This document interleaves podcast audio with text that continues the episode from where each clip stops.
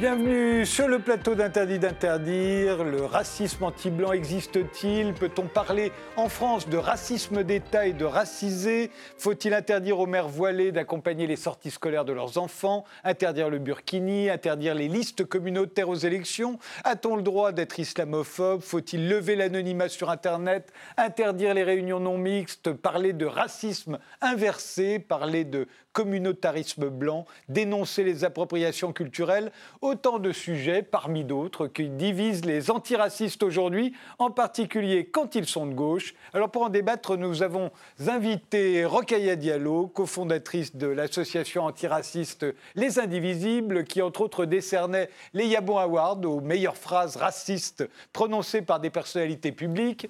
Vous êtes chroniqueuse et animatrice de radio, euh, réalisatrice de films documentaires, vous avez publié plusieurs livres comme La France une et multiculturelle chez Fayard ou Afro, une BD aux arènes. Aujourd'hui paraît La France, tu l'aimes ou tu la fermes chez Textuel, un concentré de vos combats en 55 textes, 55 tribunes parues euh, sur une dizaine d'années. Alors qu'est-ce qui divise à votre avis les antiracistes Avec Henri Pénaruis, que je vais présenter dans un instant, il y a 30 ans, je pense que vous auriez été d'accord sur tout. Aujourd'hui, j'ai l'impression que vous n'êtes plus d'accord sur rien.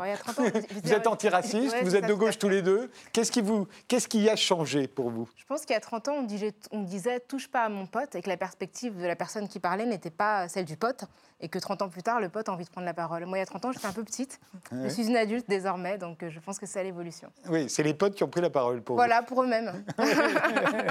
Henri Pénaruis, vous êtes philosophe, vous avez beaucoup écrit sur la laïcité, vous êtes l'auteur, entre autres, du Dictionnaire amoureux de la laïcité, paru chez Plomb, plus récemment de Karl Marx, penseur de l'écologie, qui est paru l'année dernière au Seuil. Vous êtes engagé à gauche, vous êtes marxiste, vous avez soutenu Jean-Luc Mélenchon lors de la dernière présidentielle, la France insoumise aux législatives, aux européennes, vous avez soutenu la liste de Jan Brossal, le porte-parole du Parti communiste. Alors, à votre avis, qu'est-ce qui divise les antiracistes aujourd'hui? Qu'est-ce qui fait qu'il y a 30 ans, vous auriez été d'accord sur tout et que peut-être aujourd'hui, vous n'êtes plus d'accord sur rien? Oh, faut pas exagérer. Faut peut-être pas pense pas qu'on soit pas d'accord sur rien. Je pense que l'antiracisme a un noyau dur qui le définit. C'est le rejet de la violence entre des groupes humains qu'il ne faut pas appeler race, parce que le concept de race, il n'est pas pertinent pour distinguer les êtres humains. On le sait depuis un siècle, l'anthropologie scientifique nous l'a dit. N'utilisons pas le concept de race pour différencier les blancs, les noirs, les jaunes et les rouges. Ça, c'était les, les, quatre races selon Gobineau, le grand théoricien de, justement du, du, racisme.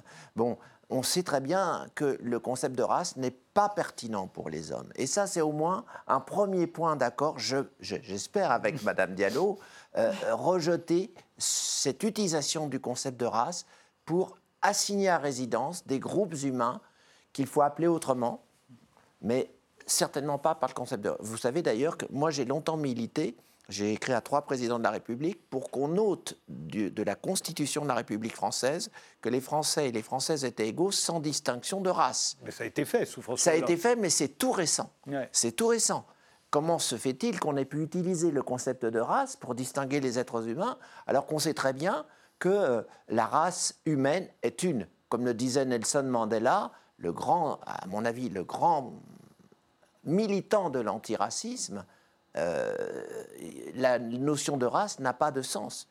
Entre un éléphant et un chat, il y a une distinction de race. Entre un blanc, un noir, un jaune et un rouge, il n'y a pas de distinction de race. Même là-dessus, je me demande si vous êtes d'accord. Non, on n'est pas tout à fait d'accord. Je pense que j'ai évolué effectivement au fil, de, au fil du temps. Hein. Je, je suis tout à fait d'accord avec vous pour dire que sur le plan biologique, le concept de race est complètement inopérant. Hein. Nous avons tous euh, la même euh, anatomie, il est possible de donner du sang à des personnes qui appartiennent à des groupes euh, ethniques différents. Maintenant, quand on parle de race, on, parle plutôt de race sociale, de race sociologique, dans le sens où, effectivement, si les êtres humains sont identiques sur le plan biologique, eh bien, dans leur vie sociale, ils sont traités différemment. C'est pour ça qu'on parle de racisme, on parle de discrimination raciale. Donc, ça veut dire que, simplement, une personne qui peut être simple, du, simplement du fait de son apparence physique, de ses origines, elle va subir un certain nombre de discriminations, de mises à l'écart. Et donc, d'une certaine manière, les races sont une fiction qui sont produites par le racisme, mais qui ont des effets sociaux. Donc on est obligé de les reconnaître pour les dépasser. Et c'est là-dessus, je pense que je suis. Je pense que le retrait de ce terme de la Constitution, pour moi, ôte tout socle de lutte parce qu'il ne permet pas de reconnaître les effets sociaux de la racialisation et effectivement de tendre à les dépasser. C'est un idéal que je pense effectivement que nous partageons. Vous partagez l'idéal, vous voyez, vous ne partagez plus les moyens. Madame Diallo, quand vous parlez de racialisation, mhm. cela veut dire que vous concédez qu'il y a un processus mhm. par lequel on parle de race là où on ne parlait pas de race auparavant. On en parlait avant, puisque ça vient d'être retiré de la Constitution, donc euh, ce terme-là existait. Mais vous m'accordez que lorsqu'on en parlait avant, euh, en faisant du racisme biologique, pour reprendre votre catégorie, c'était pas juste. Ce n'est pas juste de différencier par, par la biologie. Mais... Mais dans la Constitution, elle a été, enfin, c'est vraiment la, nomenclature qui a été érigée au lendemain de la guerre, où effectivement on disait que les citoyens ne devaient pas être traités différemment, quelle que soit leur, enfin, quelle que soit leur race. Et à l'évidence, dans la Constitution française, il ne s'agissait pas de race biologique, mais de race sociale. Et je pense que dire cela, ça ne veut pas dire qu'on entérine une différence biologique, mais simplement que même si nous sommes les mêmes personnes euh, dans la rue, je suis une personne noire et vous êtes un homme blanc. Et moi, la perception que l'on a de moi, elle est quand même liée à l'apparence que j'ai. Et si j'étais par exemple un homme noir, j'aurais 20 fois plus de risque d'être arrêté par la police que vous-même. Pourtant, nous sommes des êtres humains l'un et l'autre. Là, il y a une racialisation de notre être, de notre essence humaine. Nous sommes d'accord, il y a une racialisation, mhm. c'est-à-dire qu'il y a euh, un traitement d'un groupe humain sous, la, sous, le nom de race qui est abject. C'est mhm. clair, qui est absolument abject. Mhm. Mais c'est un phénomène social. Absolument. sont des Moi, en tant que marxiste, je mhm. pense que la lutte des classes existe encore. Mhm. On voit que le MEDEF désapprouve euh, les lois sociales et que le néolibéralisme euh, euh, cherche à détruire les lois sociales. Bon. On est d'accord là-dessus. donc là-dessus, en, tant que, en tant que marxiste, je pense qu'il y a une lutte des classes. Maintenant, il ne faudrait pas, il faudrait pas glisser vers une lutte des races, parce que je suis fondamentalement, et j'espère que nous le serons tous les deux, universaliste. Alors, je dis tout, là c'est un gros mot, parce qu'il y a une caricature d'universel, et je pense qu'on sera d'accord là-dessus. La caricature de l'universel, c'est l'ethnocentrisme colonialiste que dénonce Claude Lévi-Strauss en 1953 dans sa conférence pour l'UNESCO, Race et Histoire. C'est-à-dire que les colonisateurs occidentaux, catholiques, blancs généralement, ont baptisé universel euh, leur civilisation particulière. Donc là, c'est une imposture idéologique qui a été dénoncée euh, à l'époque de la décolonisation. Et moi, je me souviens que jeune militant antiraciste, je, je citais souvent la, conférence de, de, Claude Lévi-Strauss. Mais euh, à partir de là, il y a un phénomène, c'est quand on prend un phénomène social et qu'on le traite comme si c'était un phénomène biologique. C'est là que commence le racisme. Mais qui, qui fait ça? Comment? Qui fait cela? Bah, c'est quand on parle de races différentes fondamentalement, dans le genre raciste, on, prétend que essentialiser un phénomène social. Et c'est là qu'il y a un, vrai problème. Est-ce que remplacer la lutte des classes ou substituer ou ajouter à la lutte des classes la lutte des races, euh, ça fait partie justement aujourd'hui de l'antiracisme euh, dont vous vous dont vous vous sentez euh, proche bah, Moi, je considère que les dominations sont multiples. Alors, il y a effectivement une domination en termes de classe, où il y a des personnes qui sont défavorisées pour des raisons socio-économiques, mais il y a d'autres types de domination. Je pense que ça a été très difficile, par exemple, pour les femmes, les féministes, dans les années 70, de faire entendre leur voix, parce que justement, on leur opposait la lutte des classes comme priorité absolue. Or, y compris dans les classes sociales les moins favorisées, eh bien, les femmes sont exploitées et sont euh, en proie à des violences sexistes du fait d'hommes qui sont aussi socialement défavorisés. Et au sein, euh, de manière même transversale, la question raciale, eh bien, elle, touche toutes les personnes indifféremment de leur classe. On peut voir qu'effectivement, des personnes non blanches sont exposées à du racisme, à des discriminations raciales, mais y compris des personnes noires qui sont extrêmement euh, riches, par exemple, je pense aux joueurs de foot qui sont des millionnaires, eh bien, pour autant, ils se font traiter de singes par des personnes qui sont beaucoup moins fortunés qu'eux. On a pu voir un phénomène identique avec la ministre de la Justice, l'ancienne ministre de la Justice, Christiane Taubira, qui a été comparée à toutes sortes d'animaux. Ce qui montre bien que la question des, des, des classes n'est pas suffisante pour lire les inégalités et que là, effectivement, on a des discriminations, on a des injures qui sont d'ordre raciste. Et pour moi, la seule euh, lecture par classe n'est pas suffisante. Il mm. faut, il faut effectivement tenir compte du genre, euh, tenir compte de l'appartenance raciale, tenir compte parfois du statut de l'orientation sexuelle, euh, du statut de genre, voilà, du, statut même parfois du handicap, pour pouvoir comprendre, comprendre les exclusions qui sont multiples à mon sens. Ok, Diallo, pardonnez-moi, dans, dans, votre livre, euh, justement, et à la, question qui, qui, nous occupe ce soir, qu'est-ce qui vous divise les antiracistes, et notamment les antiracistes de gauche? Vous dites qu'il y a une différence entre le racisme, l'antiracisme moral, qui mhm. avait lieu, euh, qui, avait, qui était courant dans les années 80, on va dire, il y a 30 ans, et puis ce que vous appelez aujourd'hui l'antiracisme politique. Alors, est-ce que vous pouvez nous en dire plus? Est-ce que ça ne pourrait pas être un élément de départ? Eh bien, effectivement, dans les années 80, on concevait l'antiracisme comme une lutte du bien contre le mal. Et on considérait que le mal, hein, le racisme, n'était euh, situé qu'à un seul, euh, que sur un seul pan de l'échiquier politique. Il s'agissait pour la gauche, qui était profondément et qui se pensait intrinsèquement antiraciste, de combattre la droite, voire l'extrême droite, qui portait en elle les germes du racisme. Et donc on avait quelque chose qui était de l'ordre, effectivement, de nous sommes tous gentils, hein, des gentils antiracistes contre des méchants racistes. Euh, aujourd'hui, on pense que l'antiracisme n'est pas une question individuelle morale, puisque la morale, c'est quelque chose, de, plutôt religieux, mais véritablement politique. C'est une idéologie qui a été forgée par les intellectuels. Hein. Vous avez cité, cité euh, Joseph de, de Gobineau, le comte de Gobineau, qui a structuré la, pensée raciale et qui a été déployée euh, dans le cadre colonial ou, de la, ou même de, la Shoah, hein, du, génocide des Juifs. Et puis, en fait, ce qu'on se dit, c'est que cette idéologie, elle imprègne notre culture, et de ce fait, toute personne, quelles que soient ses convictions profondes, peut produire du racisme parce que, euh, effectivement, on a été charpenté par cela. Et ça veut dire que les personnes qui produisent du racisme ne sont pas foncièrement mauvaises, mais qu'elles sont euh, tout simplement exposées à une idéologie qui est structurante, comme le sexisme. Vous dites et là, toute personne, mais aussi tout État Absolument. Et donc, y compris une république comme la nôtre, Absolument. Euh, qui, qui euh, on peut dire que la République française, depuis qu'elle a été proclamée, n'a plus jamais voté de loi raciale, à part l'État français, mais ce n'était plus la République. Euh, il n'y a jamais rien eu. Mais en dépit de cela, vous dites que l'État peut être raciste, il, peut, produire, du racisme. Tout à fait. Tout produire du racisme. Je voudrais revenir sur ce point. Moi, je ne prétends pas que la lecture marxiste soit exhaustive. Mhm. Il y a effectivement des problèmes spécifiques. Alors quand une femme est noire, femme de prolétaire, et, elle, peut être effectivement à, la convergence de deux registres de domination, parce que le machisme dans les trois civilisations qui ont été thématisées dans les trois monothéismes, mhm. judaïsme traditionnel, euh, euh, euh, christianisme et islam, on a la notion de chef de famille à propos de l'homme. Et pas que ça. Hein et, on sait très bien, moi j'étais aux côtés de Christiane Taubira quand elle a mené le, courageux combat sur le, mariage pour tous. Et c'est vrai que je suis d'accord avec vous, c'était absolument abject, les, injures dont elle a fait l'objet à, ce moment-là. Donc la, question du racisme est sans doute une question spécifique. il y a une très belle phrase de Marx à propos de, de, l'esclavage des Noirs en Amérique, et il dit, euh, à l'international, le combat antiraciste d'Abraham Lincoln à l'époque doit être un combat des prolétaires parce que tant que l'esclavage sous peau noire existera, les Blancs ne pourront pas s'affranchir. Mm. Et donc c'est un affranchissement commun aux Blancs et aux Noirs. Et c'est ça que j'appelle moi l'universel. C'est pas la l'idéalisation de la civilisation occidentale, qui a été l'ethnocentrisme colonialiste. L'universel, c'est l'universel des luttes.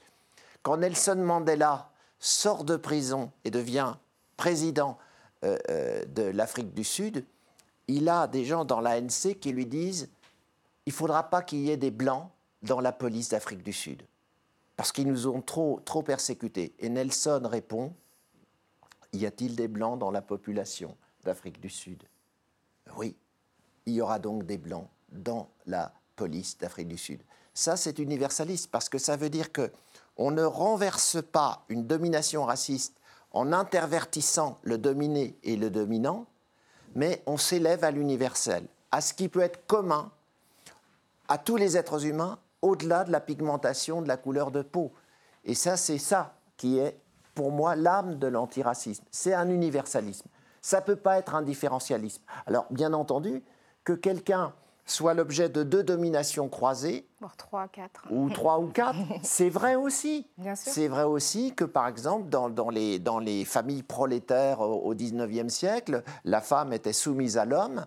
Et, et, elle avait une double journée, surtout quand elle travaillait, qu'elle rentrait, elle, elle, était toute seule à faire les tâches ménagères, etc. Il y avait deux dominations.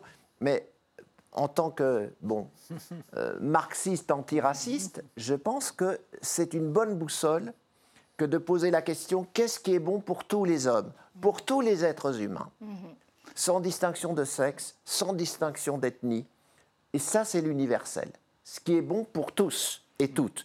Et ce qui est particulier, c'est effectivement quand on veut privilégier un groupe par rapport à un autre. Quand, par exemple, le Rassemblement national ne s'en prend qu'aux manifestations euh, des citoyens de confession musulmane, mais pas mais par contre trouve très bien qu'en France, on finance sur fonds publics des écoles privées catholiques avec l'argent public, là, je dis que c'est scandaleux. Ce n'est même pas de la laïcité, ça, parce que ce n'est pas universaliste. C'est du différentialisme. On fait des différences. On dit, on est chez nous, entre blancs catholiques, donc les subventions publiques pour les écoles privées catholiques, c'est très bien. Mais en revanche, quand des, des, des, des musulmans pris dans les rues, c'est pas bien. Alors que les ostensions en, Limousin, les ostensions catholiques en Limousin, on trouve ça très bien au Rassemblement national. Et le, le, euh, monsieur le maire de Béziers, monsieur Ménard, qui installe une crèche chrétienne au sein de la mairie de Béziers, euh, ça, c'est ça, Marine Le Pen approuve.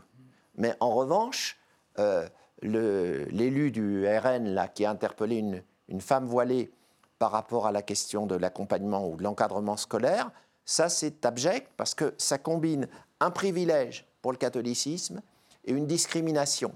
Alors, on parlera des accompagnants scolaires. Moi, je pense qu'il faut qu'ils soient neutres, mais tous.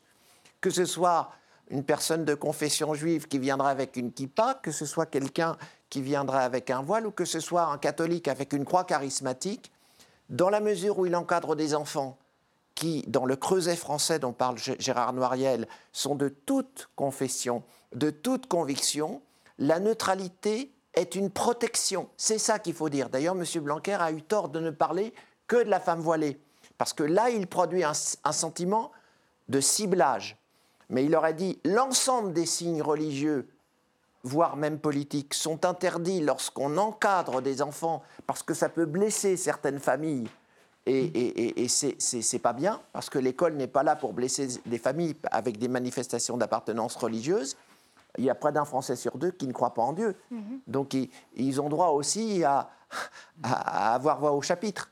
Alors, il y a beaucoup de choses dans ce que ah vous avez dit. Oui. Dans ce que vous avez dit. Euh, déjà, sur la question euh, des femmes, de la division euh, du travail domestique, on est quand même encore aujourd'hui à deux tiers, enfin deux, trois quarts, un quart. Hein. C'est toujours trois quarts des tâches domestiques dans les foyers sont prises en charge par les femmes. Donc, on ne peut pas vraiment parler de cette répartition au passé, puisque aujourd'hui, cette question-là, elle est en plus indifférente de la classe sociale. Et quand des femmes euh, des classes sociales euh, favorisées euh, travaillent moins dans la sphère domestique, c'est souvent pour déléguer leur travail à d'autres femmes de classes moins favorisées. Donc, les hommes, généralement, je crois qu'ils ont pris 7 minutes de travail domestique supplémentaire en, quelques, enfin, en, un temps certain. Donc, c'est n'est pas encore ça en termes de répartition du travail dans la sphère domestique. La question de l'universalisme, euh, je, pense que l'universalisme, évidemment, c'est un idéal euh, qu'il faut atteindre. Simplement, la manière dont il est formulé aujourd'hui euh, ne bénéficie qu'à une majorité qui, d'une certaine manière, ne, voit pas les spécificités des personnes minoritaires. l'universalisme ne peut pas être proclamé comme ça de manière indifférente à la réalité. C'est-à-dire que si on considère, simple exemple, hein, que les rues doivent être accessibles à tout le monde, on ne peut pas les dessiner d'une manière qui, ne, qui, permette à, qui ne permette qu'à une catégorie de la population d'y accéder. Je pense par exemple aux personnes qui sont en situation de handicap. Si on dit on est universel, on constitue les, les, les, euh, euh, les, trottoirs, euh, les escaliers de telle ou telle manière parce qu'on refuse de voir la différence, eh bien, on n'est pas universel parce qu'en réalité, on ne tient compte de la capacité à se mouvoir que d'une partie de la population qui est valide et on ne s'adapte pas aux spécificités d'une minorité qui est en situation de handicap. Donc l'universalisme, en fait... Vous voulez dire que c'est la même chose, par exemple Pour les questions raciales Pour les questions raciales, vous avez souvent soulevé le, le problème des, des, des, pansements. Par exemple Vous dites que la norme étant les Blancs, dans un pays comme le nôtre, mais on ne fait pas de pansement euh, pour les Noirs, pour les C'était un exemple anodin. C'est vraiment un exemple anodin. Et d'ailleurs, ce que vous reproche souvent les gens en disant mais c'est tellement anodin, pourquoi vous parlez de ça C'est anodin, mais en réalité, euh, ça, moi, bah, en tant que, journaliste, ce sont des choses qui s'expriment à tout moment de ma vie. La couleur des oreillettes, mmh. vous n'avez peut-être pas remarqué, oui. Bah, elle n'est pas de ma couleur. Voilà, c'est une couleur qui n'est pas la mienne. Quand il y a des micros, casques, souvent ils sont blancs. Alors effectivement, c'est très joli sur une peau claire, mais alors sur moi, sur une scène, on ne voit que le micro. Ce sont des petits détails. Hein. Mais, euh, mais, je, voilà, des détails en fait qui rappellent que le monde est charpenté pour convenir à une partie de la population. Alors évidemment, ce sont des, exemples euh, anodins. Il y a des choses beaucoup plus graves comme la discrimination à l'embauche, comme les violences policières. Mais ça veut dire que l'universel, finalement, d'une certaine manière, il est pensé pour une majorité, il ne tient pas compte des spécificités des uns et des autres. Ça, vous et après, un autre, un autre exemple, puisqu'on parle d'État. Moi, c'est un exemple qui me plaît beaucoup parce que j'ai écrit un livre qui s'appelle Afro, que vous avez cité, qui est un portrait de personnes afrodescendantes euh, qui portent leurs cheveux frisés au naturel. Alors, c'est toujours, on a l'impression que c'est toujours superficiel et C'est l'histoire d'une jeune fille qui revient des États-Unis, justement. Voilà, ça, c'est la, bande, voilà, la bande dessinée, euh, euh, effectivement, Paris d'amis. Et cette question-là, en fait, moi, je me suis rendu compte en, en écrivant cet ouvrage que le CAP, donc le certificat d'aptitude professionnelle, qui sanctionne les compétences des coiffeurs en France, en fait, ne sanctionne pas leur capacité à coiffer des cheveux crépus.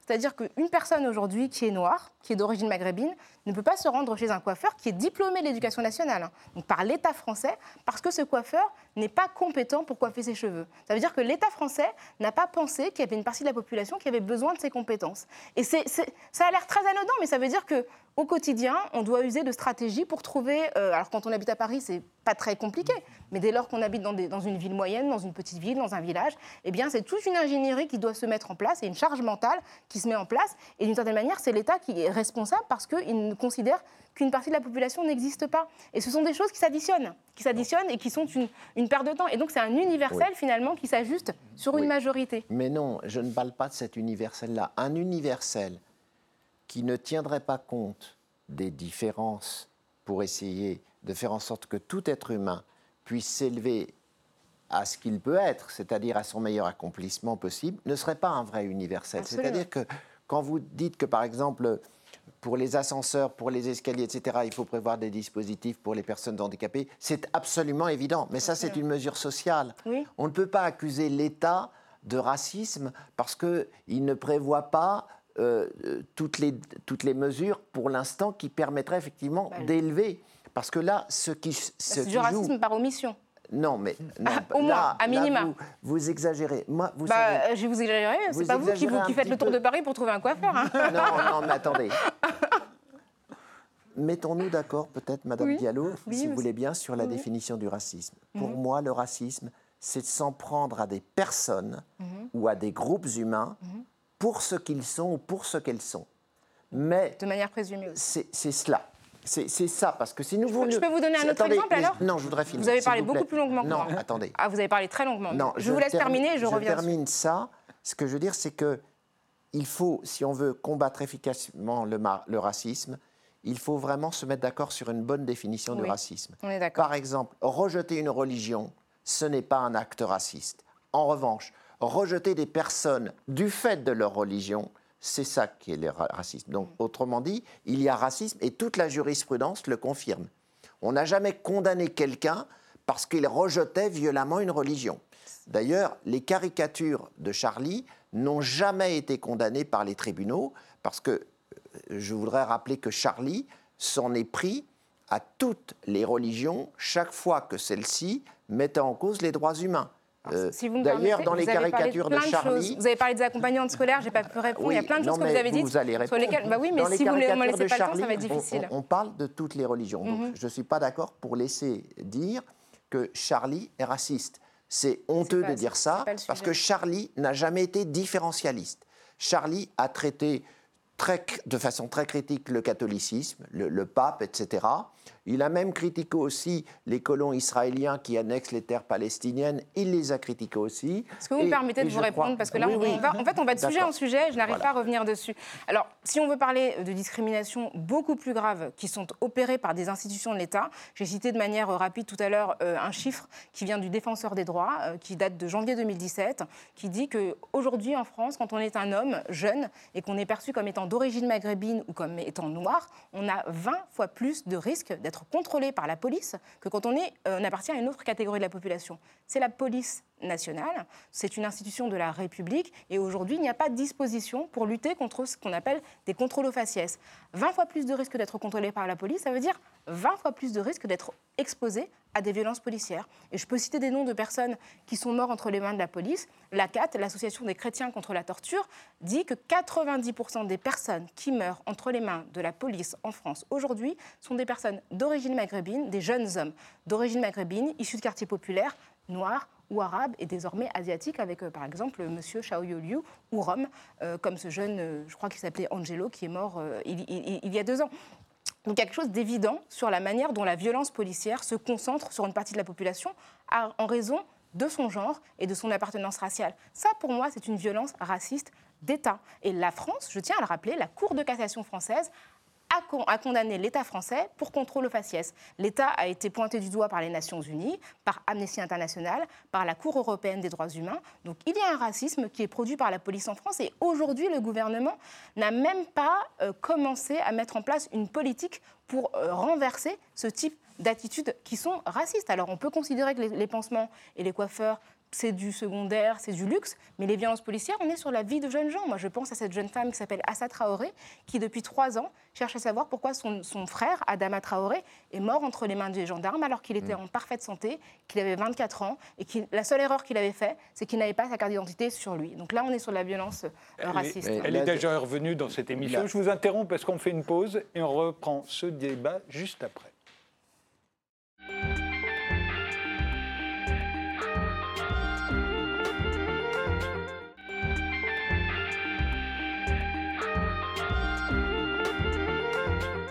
Qu'est-ce qui divise les antiracistes? C'est le thème du débat que nous poursuivons maintenant avec Rokhaya Diallo qui vient de publier euh, La France, tu l'aimes euh, ou tu la fermes et, Henri Pénaruiz, l'auteur du dictionnaire amoureux de la laïcité. Euh, vous vouliez répondre sur les, les, mères voilées, puisque ça a occupé énormément, énormément, énormément d'émissions de radio, de télévision. sans jamais une femme voilée, a-t-on dit, dans aucune émission, bah, si, dans la il y en a eu une. Très rarement, très rarement, On peut la voilà. Nadia Lazoumi, tout à fait, tout à fait, elle est venue dans cette émission, mais ce n'était pas récemment, c'était il y a un peu plus longtemps, et elle était voilée, ça ne posait aucun problème. Bah, c'est souvent le problème, c'est qu'on parle des femmes, on parle de leur corps, de la manière dont elles, d'une certaine manière, elles, elles, elles en disposent dans, dans l'espace public sans leur donner euh, la parole. Pour la question des, des parents qui accompagnent les sorties scolaires, il faut quand même rappeler que le principe de laïcité, en fait, il engage l'État. Et la neutralité s'applique à l'État et aux personnes qui sont des agents de l'État. Euh, les, parents qui accompagnent les sorties scolaires, qui sont en grande majorité euh, des femmes, eh bien, ce sont des personnes qui, ne sont, pas, qui sont des bénévoles. Euh, qui sont parfois qualifiées de collaboratrices de l'État pour des raisons d'assurance, mais leur statut, c'est un statut de bénévole, et donc elles ne sont pas engagées par sa neutralité. Et, de ce fait, le débat qu'on a eu sur le fait qu'elles puissent porter un signe religieux, pour moi, est un débat qui est un dévoiement euh, de ce principe de laïcité, qui, encore une fois, euh, est un principe de liberté. Quand on parle de laïcité, en fait, on a le sentiment que c'est un principe d'interdiction, alors qu'en réalité, ce que garantit la laïcité, c'est la capacité d'être un être qui croit, qui ne croit pas, de pouvoir exprimer éventuellement ses croyances dans l'espace public dès lors qu'elles ne contraviennent pas euh, à l'ordre public, mais ce n'est pas un principe qui interdit et qui pousse en fait euh, les personnes croyantes à ne s'exprimer que dans leur sphère domestique. Alors est-ce que là on n'est pas dans cette nouvelle division entre les, les partisans d'une laïcité ouverte et les partisans d'une laïcité fermée? C'est comme ça qu'on dit aujourd'hui. À l'origine, la laïcité française, elle était ouverte. Oui, sauf que non. Euh, ni fermée ni ouverte. Je ne veux pas d'adjectif au mot laïcité, parce que quand on dit ouverte, ça veut dire que si on la pose comme ce qu'elle est, elle, serait fermée. Si on dit je suis pour l'égalité des sexes, on ne va pas ajouter une égalité ouverte. Ça n'a aucun sens. La laïcité est le seul mot qui soit adjectivé. Donc moi, pour moi, la laïcité que je défends, c'est la laïcité ni ouverte ni, ni, fermée, une laïcité qui est une laïcité. Alors revenons sur la question des encadrants scolaires, parce qu'il y a deux termes, encadrant ou ou, ou accompagnant. Dans le Code de l'éducation, il est indiqué que toute personne exerçant à un titre ou à un autre un rôle d'encadrement des enfants, y compris dans les sorties scolaires qui ont une finalité pédagogique et éducative, doit observer la neutralité vestimentaire. Pour quelle raison? Parce que la neutralité est la protection des enfants. Quand on parle de la liberté, c'est pas seulement la liberté des encadrants scolaires, ça doit être aussi la liberté des familles et des enfants de ne pas être soumis à une manifestation d'appartenance religieuse. Moi aussi, je défends la liberté, comme vous, Madame Diallo. Mais il ne faut pas laisser pour compte des jeunes enfants qui sont vulnérables, qui sont en cours de construction de leur citoyenneté éclairée. C'est le rôle de l'école. Et donc, le problème est très différent lorsqu'on est dans un cadre scolaire. Et pour moi, une sortie scolaire, c'est l'école qui sort de ses murs pour faire un travail pédagogique ou éducatif. Et il est normal que les personnes, qu'elles soient bénévoles, ça ne leur donne pas le droit de faire n'importe quoi. Si c'est si quelqu'un qui euh, dit je suis bénévole, mais je viens avec, euh, par exemple, une faucille et un marteau sur un, sur un t-shirt, encadrer les enfants. On a eu plein bon, dans le passé. non, mais s'il vient encadrer les enfants avec... Euh, bon, il y a des parents qui diront, mais quand même, non il doit respecter une certaine neutralité. Oui, mais à ce moment-là, Henri Penarruiz, vous savez bien qu'aujourd'hui, il y a de plus en plus qui se plaignent, par exemple, qu'on emmène des enfants visiter les églises, même, même pour voir des, tableaux, oui, mais parce qu'on entre dans une église. Oui, euh, mais non, mais attendez, on peut entrer dans une église parce qu'on on veut voir l'art des vitraux, on veut voir l'architecture, etc. Il y a des enfants que ça, choque et des parents qui se plaignent. Non, mais bon, mais ça peut avoir... De même qu'il y a des parents qui se plaignent qu'on enseigne la biologie évolutionniste alors qu'ils restent dans le créationnisme, Dieu a créé des espèces qui ne varient pas, etc. Non, mais ce, que, ce sur quoi je voudrais, insister, c'est que premièrement, c'est l'école qui est en jeu. L'école, c'est un lieu de formation de tous les enfants qui viennent de toutes les familles spirituelles, des athées, des croyants des différentes religions, des agnostiques. Il est normal, dans la déontologie des gens qui jouent un rôle d'encadrement, de respecter un minimum de neutralité. Et ça ne vise pas que les citoyens et citoyennes de confession musulmane. Et c'est là, je crois, que M. Blanquer a fait une erreur. Il a dit le, le voile n'est pas convenable dans la société. Il aurait dû dire les signes religieux ne doivent pas être portés en situation scolaire. Et une sortie scolaire, et dans le Code de l'éducation c'est dit, ayant une finalité éducative et pédagogique, il est normal qu'on respecte la neutralité. Là, un jour, j'ai parlé avec une femme qui voulait encadrer avec un voile. Elle me dit, mais monsieur, pourquoi ça vous gêne que je, porte un voile? Je lui dire, écoutez, vous avez votre enfant là, que vous voulez encadrer, mais euh, il y a une vingtaine d'enfants, il y a votre enfant, c'est votre fils, mais les 19 autres, c'est pas vos enfants. Et ils peuvent avoir des convictions spirituelles différentes. Imaginez donc qu'un homme vienne avec un t-shirt humaniste athée, ou une femme, et veuille encadrer votre enfant que vous élevez dans la foi religieuse musulmane. Est-ce que vous seriez d'accord? Elle me dit Ah, je n'avais jamais pensé à ça. Ben, je dis Voilà, vous comprenez pourquoi la protection que représente la neutralité est bonne pour tout le monde, universellement. C'est pas du racisme, c'est pas les femmes voilées qui sont interdites. Euh, euh, ça peut être très bien un homme avec une kippa, ça peut très bien être une femme ou un homme avec une grande croix charismatique on leur demande, et c'était d'ailleurs dans la commission Stasi, vous savez, le, texte que nous avions fait concernant les élèves, on cite toutes les religions ou toutes les convictions spirituelles. C'est donc universaliste. C'est pas du différentialisme et ça peut pas être traité comme étant raciste. C'est pas par racisme qu'on dit qu'il faut que les accompagnants scolaires soient neutres. C'est par souci de protection des enfants. La neutralité est le seul moyen de protéger tous les enfants, de protéger par exemple des, petits-enfants musulmans d'une manifestation d'athéisme qui pourrait choquer la famille. C'est pas grave l'athéisme, C'est pas grave, c'est pas une agression. Enfin, moi, euh, non, attendez, c'est pas une agression, mais c'est vécu comme ça par beaucoup de familles. Oui, mais, on est dans un pays laïque. Attendez, on est dans un pays laïque. On est dans un pays laïque. La neutralité.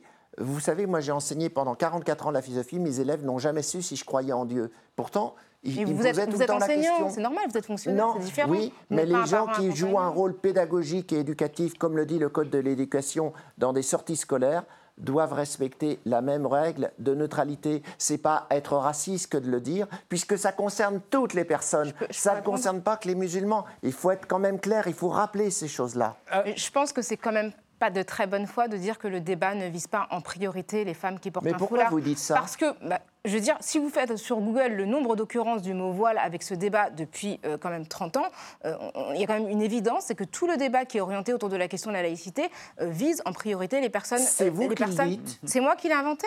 Non, vous avez c'est déjà vous vu des débats dites. Non, je veux Quand dire. je vous parle de la kippa et de la croix que- charismatique, C'est c'est la vous même qui en chose. parlez, mais la réalité, c'est que le débat, vous Non. avez cité Jean-Michel Blanquer, il n'a parlé que du voile, c'est le ministre de l'Éducation. Mais il a fait une erreur. Laissez-moi juste, je ne vous ai pas interrompu, laissez-moi juste euh, poursuivre. Alors, on se rappelle aussi que Luc Châtel, lorsqu'il était ministre de l'Éducation, a, proposé une circulaire pour interdire aux parents accompagnants de porter des signes religieux et que le débat, à l'époque, était aussi orienté contre les mamans euh, qui accompagnaient des sorties scolaires et qui portaient un foulard. Et d'ailleurs, cette circulaire a été dénoncée par un tribunal administratif. Donc ça montre bien que le droit français euh, ne considère pas que les personnes qui accompagnent des sorties scolaires sont soumises à ce devoir de neutralité qui n'engage que l'État et ses agents. Et moi, je suis convaincue que tout le débat effectivement orienté contre une certaine visibilité des pratiques religieuses qui sont relatives à l'islam. Le- les listes communautaires auxquelles euh, qu'on voudrait interdire, en tout cas certains voudraient interdire les listes communautaires aux élections, pensez qu'en fait ça s'adresse uniquement Mais euh, on va, on va aux listes interdire euh, les chrétiens démocrates aussi. Enfin, je veux dire, on a, Non, a priori, il y a un cadre légal en France qui permet, si le cadre légal permet à ces listes d'exister dès lors qu'elles ne sont pas excluantes et qu'elles n'imposent pas à un type de personne d'être dans les listes, je ne, vois pas, je ne vois pas la question. Mais pour en revenir à cette question des sorties scolaires, je trouve qu'on on, on tend vraiment à instiller. Quand vous parlez de protéger les enfants des manifestations religieuses, on vit quand même dans un, dans un pays qui est multiculturel, multiconfessionnel, et je trouve que c'est une bonne chose que les enfants aient conscience de l'environnement dans lequel ils vivent. euh, lequel ils vivent. Je veux dire, pour un enfant musulman, le fait de savoir qu'il y a des gens qui ne croient pas en Dieu, ce n'est pas une agression, c'est une nourriture intellectuelle, et pour moi, c'est le meilleur moyen d'avoir une génération de citoyens qui soient éclairés et qui ne soient pas enfermés dans une bulle communautaire. Et je Non, trouve que c'est une très alors, bonne chose. on et engage un autre mamans, débat. Et les mamans, et alors, pour continuer par Ah oui, rapport, mais je voudrais rapport bien vous répondre aussi parce là-dessus. que, bah, parce que pour, pour- juste pour continuer, moi, ce que je trouve assez incroyable, c'est que finalement, on a des femmes qui euh, s'engagent, qui veulent donner leur temps à la République, euh, qui s'engagent comme bénévoles pour accompagner les sorties scolaires. Et le message qu'on leur envoie, c'est rentrez chez vous, on ne veut Non, pas vous on leur voir. dit pas ça. D'une bah, certaine manière, c'est ça. Madame- Bah, c'est c'est ce qu'on Madame leur a dit. Diallo, moi, si j'étais Au- Au Conseil proviseur- régional de Bourgogne, c'est ce qu'on leur a dit. Oui, non, mais là, c'est ce qui s'est passé. Mais moi, je vous accorde que c'est abject ce Oui, qui s'est passé. d'accord, nous sommes parce que cet homme, ce- cet homme du, du RN a humilié cette femme devant son Bien fils. sûr. Et ça, c'est abject. Mais là, on est d'accord là-dessus. Mhm. Mais revenons à, la question qui, est, posée. Il, est clair que ce qui nous oppose à ce moment-là, c'est une autre conception de l'école. Vous dites, après tout, les enfants doivent découvrir le monde et la diversité, etc. Moi, je vous dis, les enfants sont en, formation.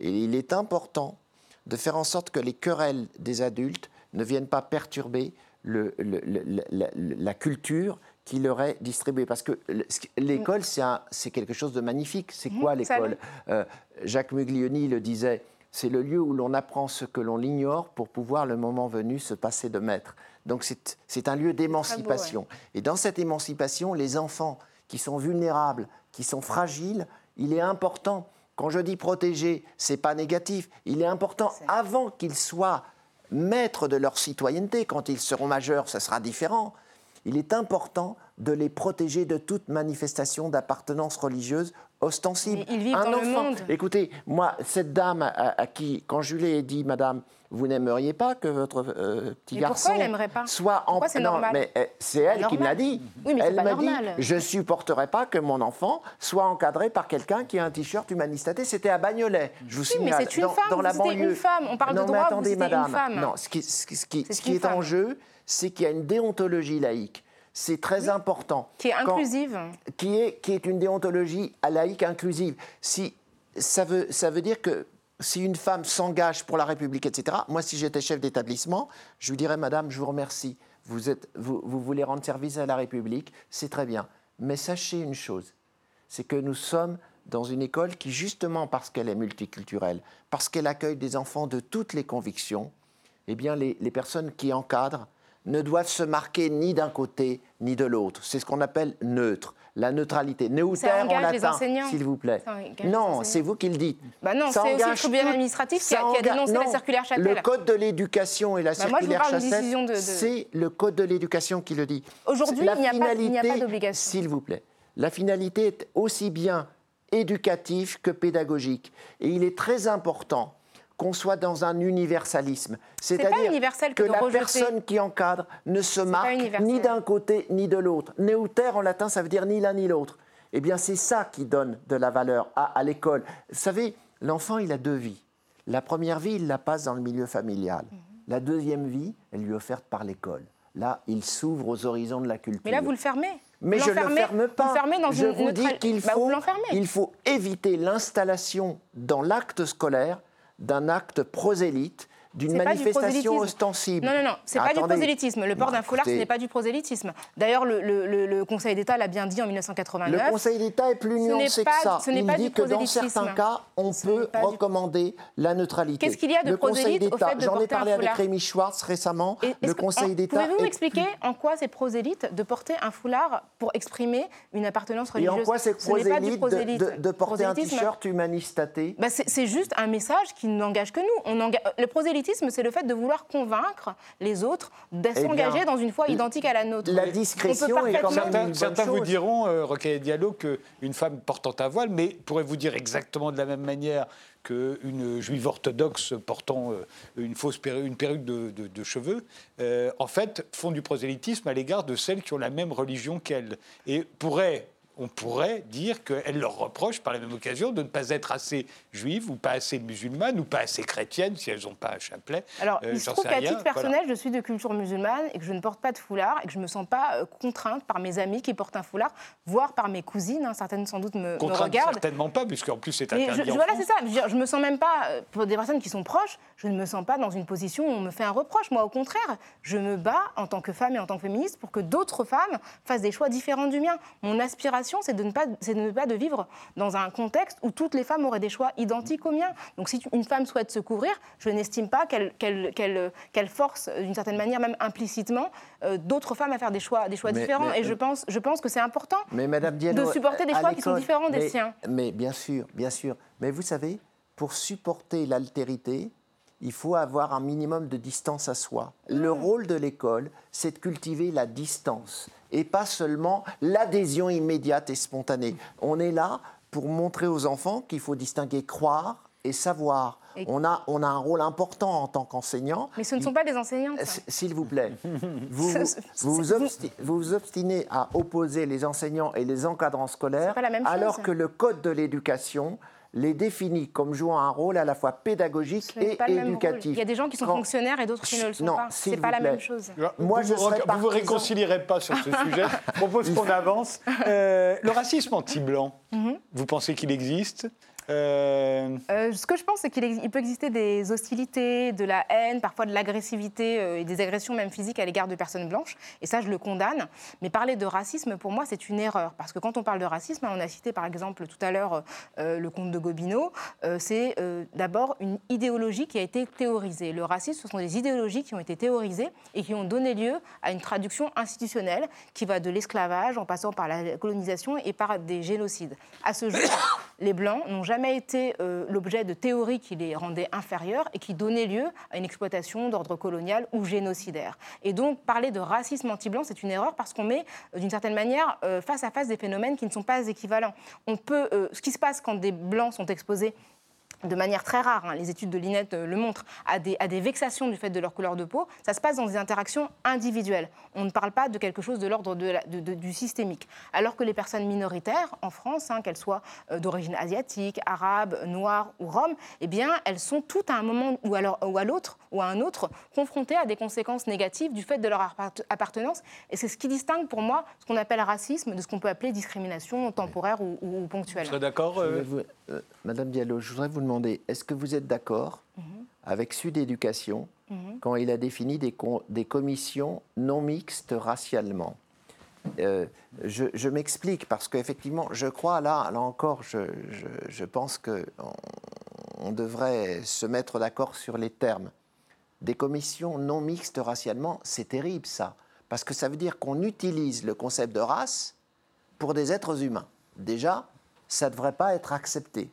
Et ça veut dire que, par exemple, si des personnes, par exemple, dont, la peau est noire, décident de se réunir ensemble pour lutter contre le racisme anti-noir, ils excluront les blancs des commissions, puisque c'est ça que ça veut dire. Une commission non mixte racialement, Ça veut dire que si ce sont des Noirs qui discutent du racisme dont ils sont l'objet, ils ne veulent pas qu'il y ait des Blancs. Or, des Blancs peuvent très bien prendre un parti antiraciste aux côtés des Noirs. De la même façon que euh, dans, le cadre de, l'adhésion à la cause des plus démunis, des, gens qui sont favorisés socialement peuvent prendre le parti des ouvriers. On a vu ça, les utopistes au 19e siècle.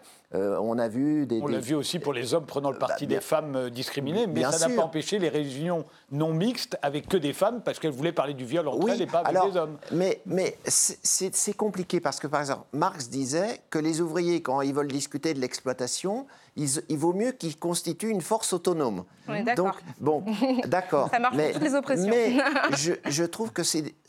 Et là, là où je diverge peut-être avec vous, mm c'est que le schéma marxiste, qui à mon avis est juste, mhm. c'est entre les ouvriers qu'on doit discuter de l'émancipation ouvrière, on ne peut pas transférer ça à la question du racisme. Pour quelle raison? Parce que un blanc peut prendre le parti de l'antiracisme. Et, je crois que c'est dommage de traiter ça, d'importer ce que disait Marx à propos de la nécessité. Euh, il, disait ça à propos de la nécessité de la classe ouvrière d'avoir des revendications propres. Et pas forcément, d'ailleurs, de, rester euh, dans, un, dans un entre-soi.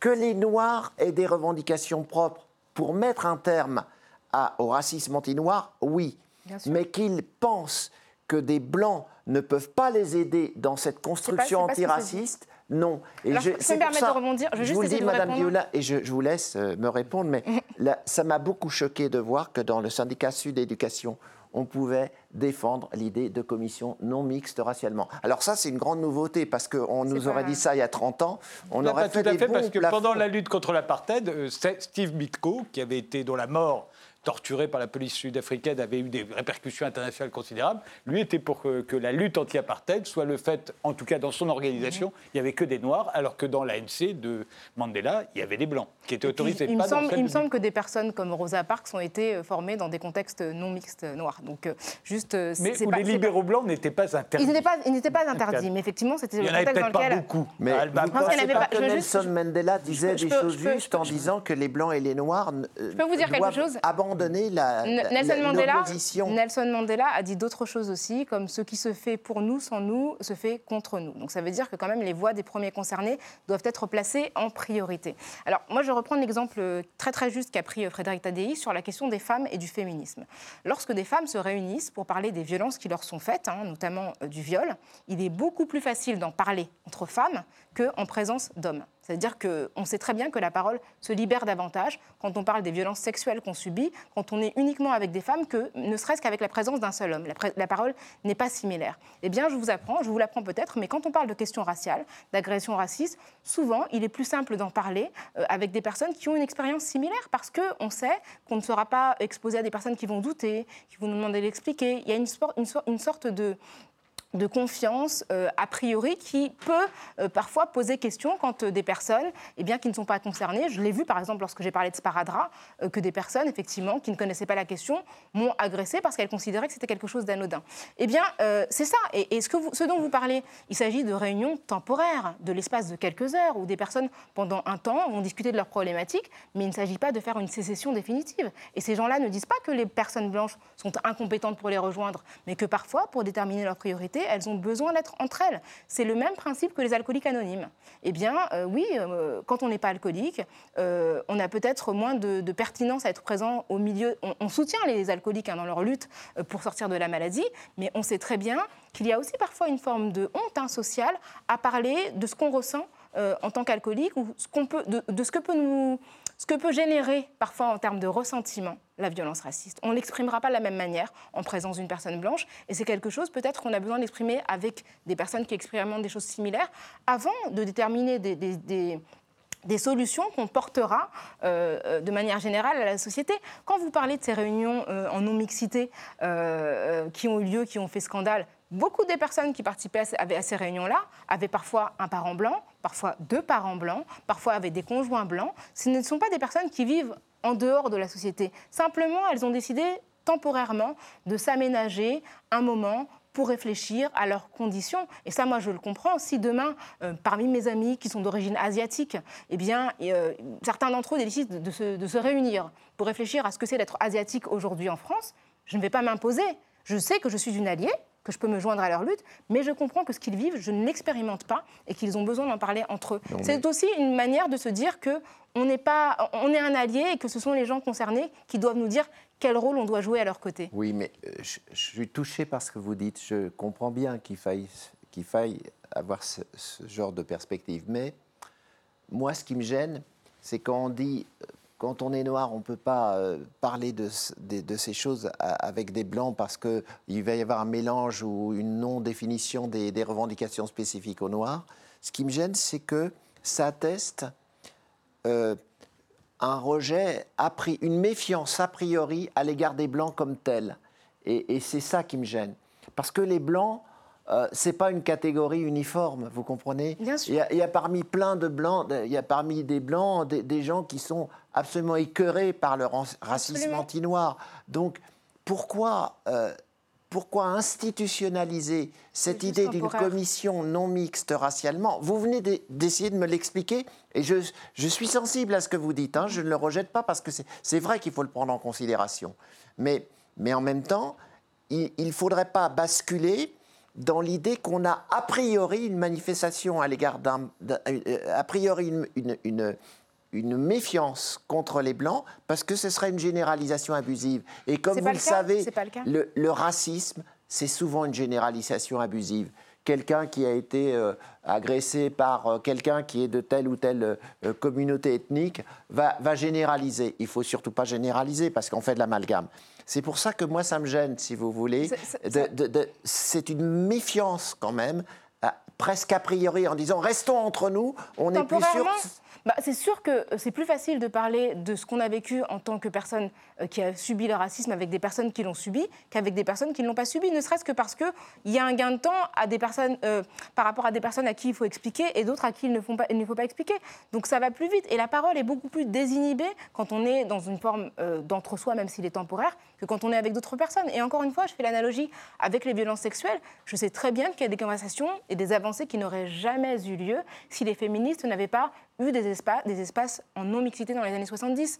Et puis après, je pense que c'est important, si on n'essentialise pas les personnes blanches, de penser quand même aux privilèges euh, dont elles bénéficient au quotidien. C'est-à-dire que même quand on est soi-même un blanc Toutes antiraciste... Les blanches bah, je vais vous donner un exemple. On est un blanc... on est anti... Pardon, je vais vous donner un exemple. Vous êtes blanc, vous êtes antiraciste. Vous êtes quelqu'un d'engagé, vous militez au quotidien il y a un appartement, vous cherchez un appartement, il y a une personne noire qui recherche un appartement.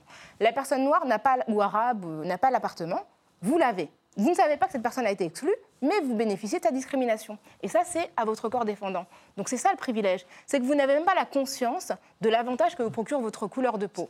Et ça, vous ne le savez pas. Vous savez, moi, je me suis battu pour qu'on impose pour la discrimination à l'embauche ou la discrimination au logement j'ai toujours été favorable au curriculum anonyme. Mhm. Sauf qu'il y a bien un moment où on va sortir l'anonymat. Mais le, principe, du, le principe du curriculum anonyme est bon, à mon avis, parce qu'il il pose a mmh. priori le fait qu'on doit recevoir des personnes. Alors après, que, après, on peut aller très loin en examinant si effectivement dans le choix d'attribuer un appartement à telle personne plutôt qu'à telle autre, il y a eu des critères objectifs. Mmh. Et s'il y a eu des critères purement subjectifs, on peut, on, peut, effectivement là euh, instruire un procès en racisme. Mais sauf qu'on ne le sait pas toujours. Mais on ne le sait pas toujours, mais on peut le savoir. je vous interromps tous les deux. Je vous remercie d'avoir euh, participé à ce débat. Merci de nous avoir suivis. Rendez-vous au prochain numéro.